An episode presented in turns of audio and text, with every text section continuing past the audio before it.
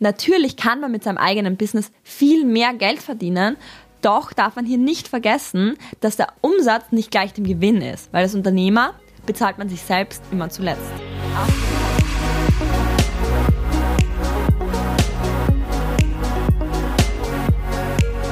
Hallo und herzlich willkommen zur heutigen Folge des Podcasts Get What You Want. Mein Name ist Viktoria Graf und in der heutigen Folge geht es um das Thema Zeit gegen Geld tauschen. Gibt es sowas wie Zeit gegen Geld tauschen? Oder vielleicht die noch bessere Frage, gibt es so etwas nicht? Ist es möglich, direkt zu bekommen, was man möchte, ohne dafür was zu tun? Und vor allem, was soll man als junger Mensch machen, wenn man erfolgreich werden will? Ich muss da immer an den Weltrekord denken für die Meile. Eine Meile, das war ewig lang der Weltrekord über vier Minuten. Die Menschen dachten gar nicht, dass es möglich wäre, das zu laufen.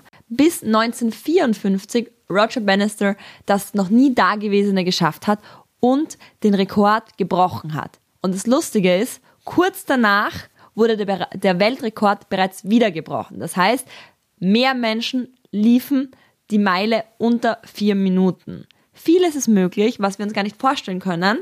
Und wenn wir uns einfach nur vorstellen können, dass wir es schaffen können, dass es möglich ist, dann ist plötzlich viel mehr möglich. Doch trotzdem finde ich, ist immer noch die Frage, welcher der richtige Weg ist, um ihn einzuschlagen und nicht nur, ob wir den Weg schaffen können.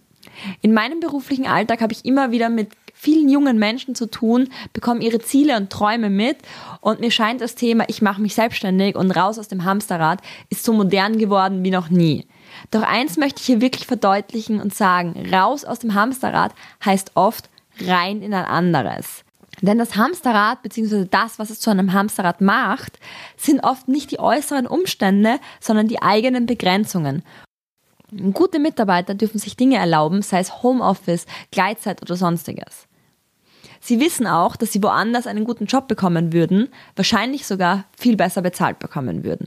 Doch wenn man als Angestellter keine Perspektive hat, weil man einfach nichts kann, seine eigenen Fähigkeiten nicht sieht oder nicht fleißig ist, dann wird einen die Selbstständigkeit auch nicht retten. Ich kenne genug Selbstständige und sogar Unternehmer, die in einem Angestelltenjob weit freier wären und sogar im eigenen Business weniger verdienen als im eigenen ich bin nicht gegen den eigenen Weg, sondern ich denke, man muss sich zuerst gut überlegen, wie man möchte, dass sein Leben aussieht, was man davon will und dann schauen, welcher Weg zu einem passt.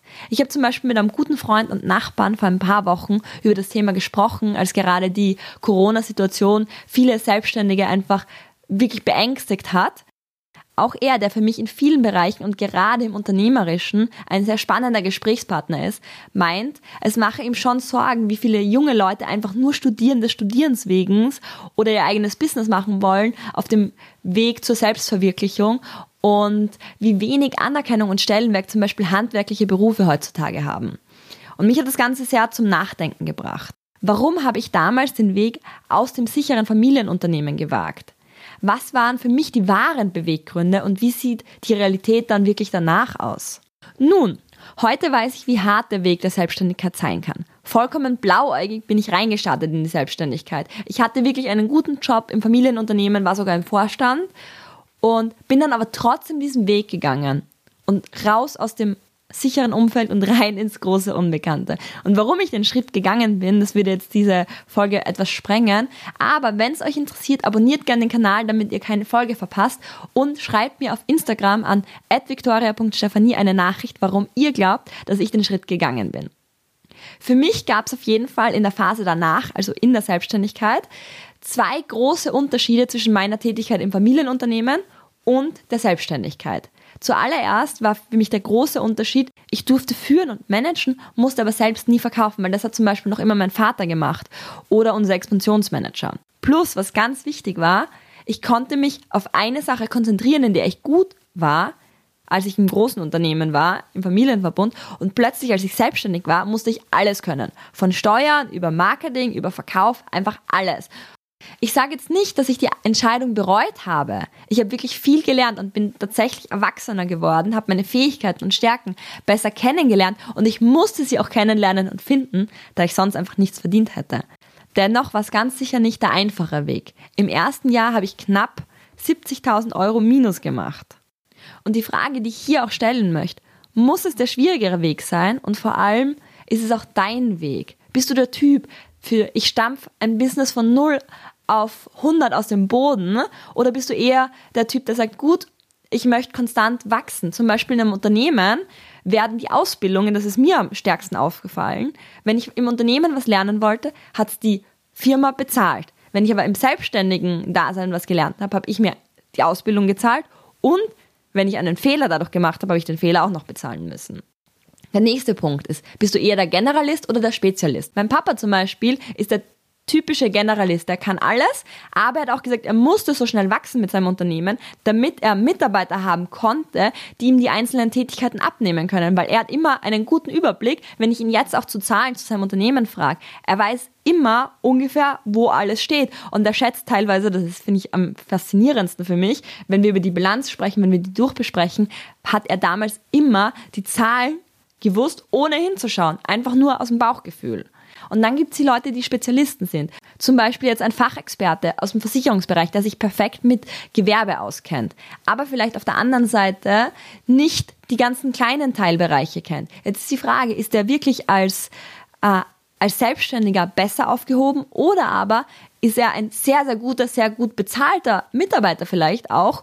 Und das finde ich sind einfach wichtige Aspekte, die zusammenzählen. Dann auch noch der wichtige Punkt, welche Fähigkeiten brauchst du zusätzlich zu deinen, die du aktuell schon hast? Und die Frage, willst du mit Mitarbeitern arbeiten oder lieber klassisch selbstständig? Ich zum Beispiel bin jemand, ich würde eingehen, wenn ich den ganzen Tag allein vor meinem Computer sitze. Das ist beides möglich. Es erfordert nur unterschiedliche Fähigkeiten und natürlich auch ein unterschiedliches Businesskonzept. Und zum Thema raus aus dem Hamsterrad, schau dir doch gern mal die Statistiken an, wie viele Selbstständige wirklich Geld verdienen und wie viele Stunden sie dafür arbeiten müssen. Natürlich kann man mit seinem eigenen Business viel mehr Geld verdienen, doch darf man hier nicht vergessen, dass der Umsatz nicht gleich dem Gewinn ist, weil als Unternehmer bezahlt man sich selbst immer zuletzt. Außerdem kostet natürlich auch die Aufbauphase viel Energie und Zeit. Und da würde ich sagen, Zeit gegen Geld tauschen ist dort ein definitives Minusgeschäft. Ich kenne wirklich viele Unternehmer und keiner davon konnte sich in den ersten Jahren die 25 Urlaubstage nehmen, die jedem Mitarbeiter einfach gesetzlich zustehen. Die wenigsten verdienen innerhalb der ersten ein bis zwei Jahre mehr, als sie in einem gleichrangigen Angestelltenjob verdient hätten. Deshalb finde ich persönlich, Zeit gegen Geld tauschen hat nichts mit Angestellten-Dasein oder Unternehmertum zu tun, sondern die wirklich wichtigere Frage ist, bist du den Weg gegangen, der dir gefällt? Wenn du als Selbstständiger oder Unternehmer mit deinem eigenen Business in einer Phase drin steckst, wo du das Gefühl hast, ich kann meine Fähigkeiten nicht nutzen, so wie es bei mir damals war, dann ist es genauso schlimm wie als Angestellter in einem Job zu stecken, wo man sagt, hey, der macht mich nicht glücklich. Dementsprechend finde ich persönlich, ob Selbstständigkeit oder nicht, hat nichts damit zu tun, ob du Zeit gegen Geld tauscht. Es ist vielmehr die Tätigkeit und wie gut die zu deiner Person passt. Und im Endeffekt ist es immer ein Tausch Zeit gegen Geld. Die Frage ist nur, für wie viel Zeit bekommst du wie viel Geld? Und der letzte Punkt, auf den ich noch eingehen möchte beim Thema Zeit gegen Geld tauschen, ist dieses sagenumwobene Wort passives Einkommen, von dem jeder träumt, das ich so oft höre bei der Motivation, warum möchtest du dich selbstständig machen? Ich persönlich habe dazu meine eigene Meinung und auch wirklich mit ganz vielen Unternehmern gesprochen, egal ob aus dem Network Marketing oder wirklichen Unternehmen, die sich ein Unternehmen aufgebaut haben, teilweise es verkauft haben.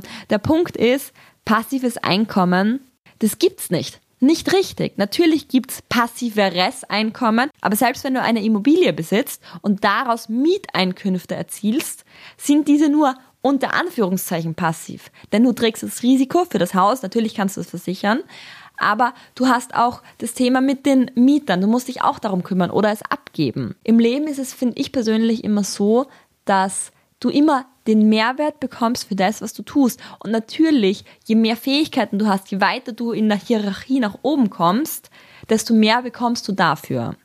Dennoch ist es immer eine Kombination aus dem Risiko, das du trägst. Mit mehr Risiko bekommst du mehr im Gegenzug, aber auch der Fähigkeiten, die du einbringst. Je mehr Mehrwert du gibst, desto mehr erhältst du auch dafür. Ich würde daher nicht auf die Frage eingehen, selbstständigen Dasein oder Angestellten Dasein macht den Unterschied aus zwischen äh, Hamsterrad oder nicht, sondern ich würde vielmehr sagen, was sind deine Fähigkeiten? Und das würde ich dir jetzt wirklich auch als Challenge mitgeben. wenn du zwischendurch das Gefühl hast, hey, ich gebe meine Zeit viel zu einfach her oder ich tausche irgendwie Zeit gegen Geld, dann setz dich mal hin und überleg dir, was sind die Sachen, die dir wirklich Spaß machen, die du auch gut kannst?